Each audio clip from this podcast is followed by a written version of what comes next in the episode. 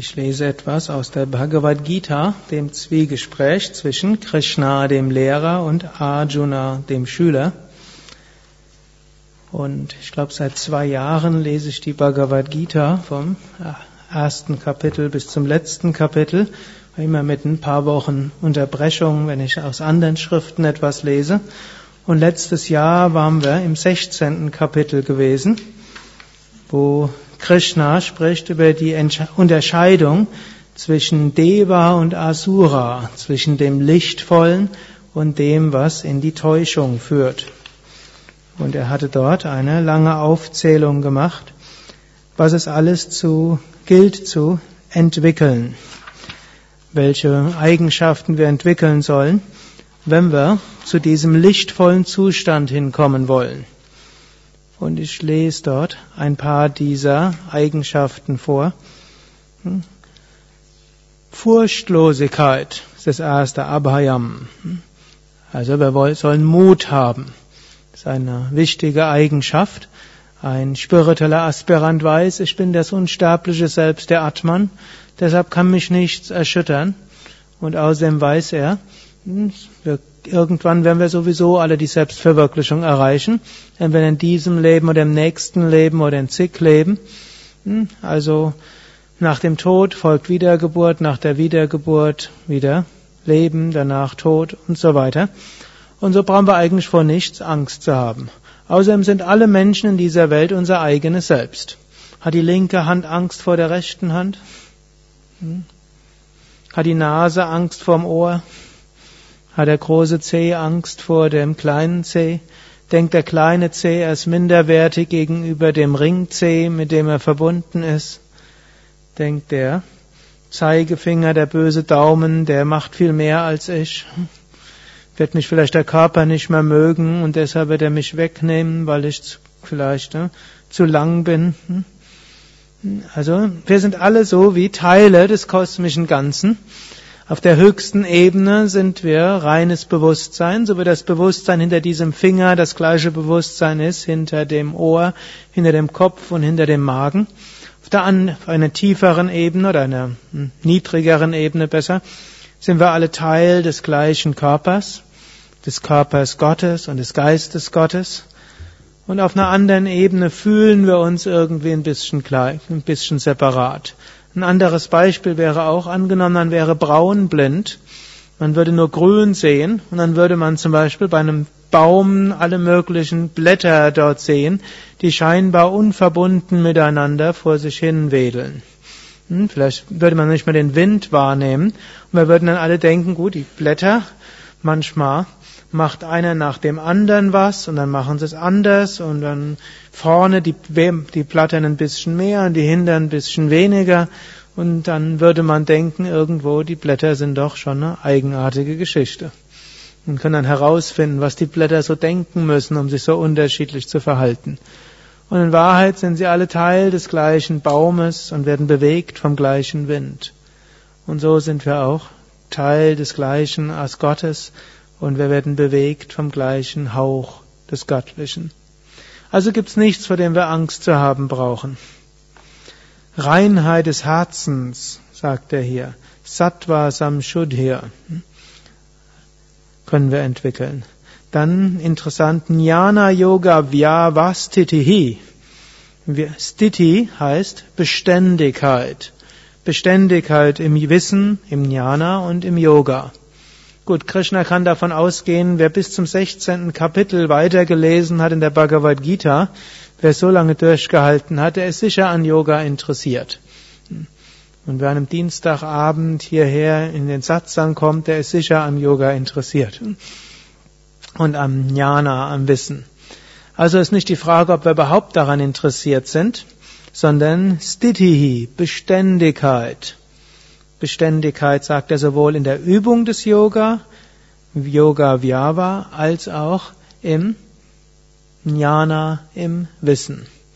Hm, manche Menschen sind dann, wenn es ihnen schlecht geht, regelmäßig im Yoga, weil sie wissen, dadurch geht es ihnen wieder besser. Das sind die Schlechtwetter-Yogis. Dann gibt es aber auch die Gutwetter-Yogis. Ihnen geht es schon gut und weil es ihnen gut, wollen sie, dass es ihnen noch besser geht. Und das sind dann die Gutwetter-Yogis, die kommen dann in Ekstase und wunderschöne Zustände und Wonne und mehr Energie. Und dann, wenn sie, wenn sie dann trotzdem irgendwie wieder hm, weniger Kraft haben, dann denken sie, ja, ich bin nicht gut genug und Yoga ist nicht ausreichend, ich mach's nicht richtig und machen dann eine Weile nichts. Gut, und manche Menschen sind einfach nachlässig und mal machen sie mehr, mal machen sie weniger. Und viele leiden unter einer Art Vata-Störung, immer wieder was anderes. Also eine gewisse Beständigkeit ist wichtig. Es ist keine starre Beständigkeit. Es wird Phasen geben, da hat man mehr Zeit, wie zum Beispiel jetzt, wenn ihr im Haus Yoga Vidya seid. Und es wird Phasen geben, wo ihr weniger Zeit habt. Und es wird Phasen geben, wo man mehr meditiert und Phasen geben, wo man mehr Asanas übt. Aber eine gewisse Beständigkeit, dass man eine Grundpraxis über einen längeren Zeitraum übt, ist wichtig. Beständigkeit in Jnana, im Wissen. Es fällt manchmal leicht, wenn man intensiv praktiziert, zu sagen, ah, Aham Brahmasmi. Oder wenn Leute freundlich zu einem sind, ja, wir sind alle eins. Was aber, wenn einem jemand auf den Fuß steigt? Was, wenn jemand die Schuhe verwechselt hat und die guten Sandalen einem weggenommen hat? Hm? Was, wenn man auf den Parkplatz kommt und feststellt, das Auto ist nicht mehr in dem gleichen Zustand, in dem wir es hingestellt haben? Was, wenn Kinder zu Jugendlichen werden und plötzlich ja, ganz unverständlich mit einem sprechen? Hm? Und so weiter könnt ihr euch noch vieles andere vorstellen. Jnana, hm? Stitihi, Beständigkeit im Wissen. Das ist auch immer wieder eine Übung. Und es gibt Phasen, wo es ein Gefühl ist, und es gibt Phasen, wo es eine intellektuelle Überzeugung ist, die dann wieder zum Gefühl wird. Und es gibt Phasen, wo dieses Gefühl zu dieser Überzeugung führt.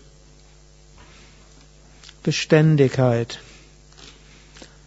Dana steht als nächstes. Almosen geben wird's genannt. Dana steckt aber noch mehr drin als nur Almosen geben. Es heißt bewusst anderen helfen zu wollen. Das ist wie die andere Medaille von Ahimsa.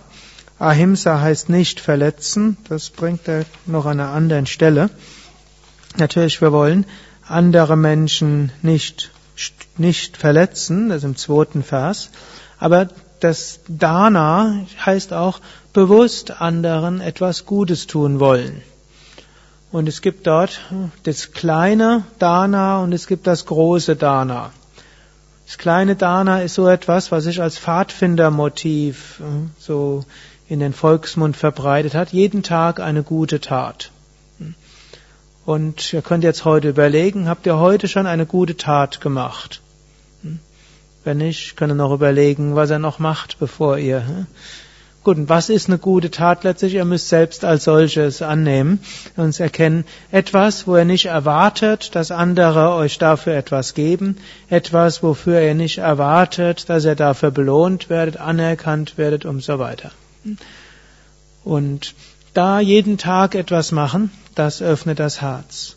Es reicht eben nicht aus, nur mutig zu sein und beständig sein in der Unterscheidungskraft und beständig in der Praxis des Yoga. Es muss sich umsetzen in die Tat und dazu gehört Almosen geben, Dana. Und der letzte der Eigenschaften, auf die ich zu sprechen kommen will, sind viele. Wir können also dort vielleicht noch im Laufe der Monate darauf eingehen, je nachdem, wie häufig ich aus der Bhagavad Gita lese. Das nächste ist Dhamma. Und was ist Dhamma? Weiß jemand, was Dhamma ist? Das lesen wir vielleicht zu selten vor. Dhamma heißt Sinnesbeherrschung. Was heißt Sinnesbeherrschung? Hm? seine Sinne zu beherrschen. Es gibt verschiedene Sinne und da könnt ihr darüber nachdenken, was diese Sinne sind. Das heißt zum Beispiel, wenn man sich vorgenommen hat, einen Tag lang auf Süßigkeiten zu verzichten und man bekommt die beste biologisch-organische Karoblade oder so ähnlich, hm? je nachdem, was es ist, oder hm?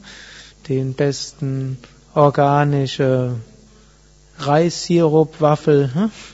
Und dann wird man sagen, heute nicht, man kann es ja auf morgen verschieben. Oder angenommen, man sitzt in der Meditation und nebenan kratzt sich jemand ständig. Hm, dabei ruhig bleiben zu können und gut weiter meditieren zu können, heißt hm, Dana. Oder angenommen, irgendeiner erzählt einem irgendwelchen Unsinn hm, und dabei ruhig bleiben zu können, auch das heißt Dharma. Und so könnt ihr euch noch vieles vor vieles noch überlegen, was Dhamma auch ist. Interessanterweise ist es nicht das allererste. Zuerst brauchen wir Mut, dann Reinheit des Herzens, was letztlich Liebe heißt. Mut muss gepaart sein mit Liebe. Danach folgt Beständigkeit in der Praxis der Yoga-Übungen, Beständigkeit in der Unterscheidungskraft und dem Wissen, anderen Gutes tun, Liebe will sich ausdrücken und Sinnes beherrschen. Und die anderen könnt ihr entweder selbst lesen oder bleibt noch ein paar Wochen hier.